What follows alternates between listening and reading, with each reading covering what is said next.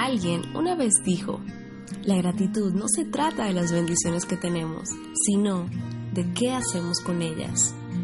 No existe ningún tipo de gloria en el corazón que constantemente duerme sobre la almohada de la queja, que vacila en el vaivén de la insatisfacción y que murmura en los pasillos de la ingratitud. El favor descansa sobre aquellos que viven en una actitud de agradecimiento.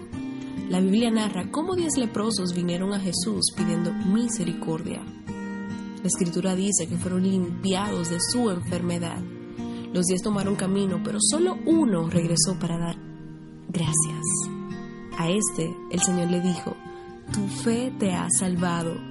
Una sencilla palabra como gracias abrió el camino para una mayor bendición. La gratitud es un tipo de actitud que trasciende nuestras circunstancias y que rebosa el poder de nuestro corazón. Las palabras gracias y agradecimiento se usan 120 veces en la Biblia, ¿Cuántas veces la estás usando tú en tu vida?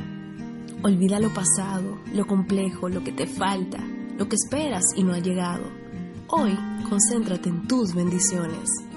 El Señor añadirá lo necesario. Mientras tanto, sonríe y agradece.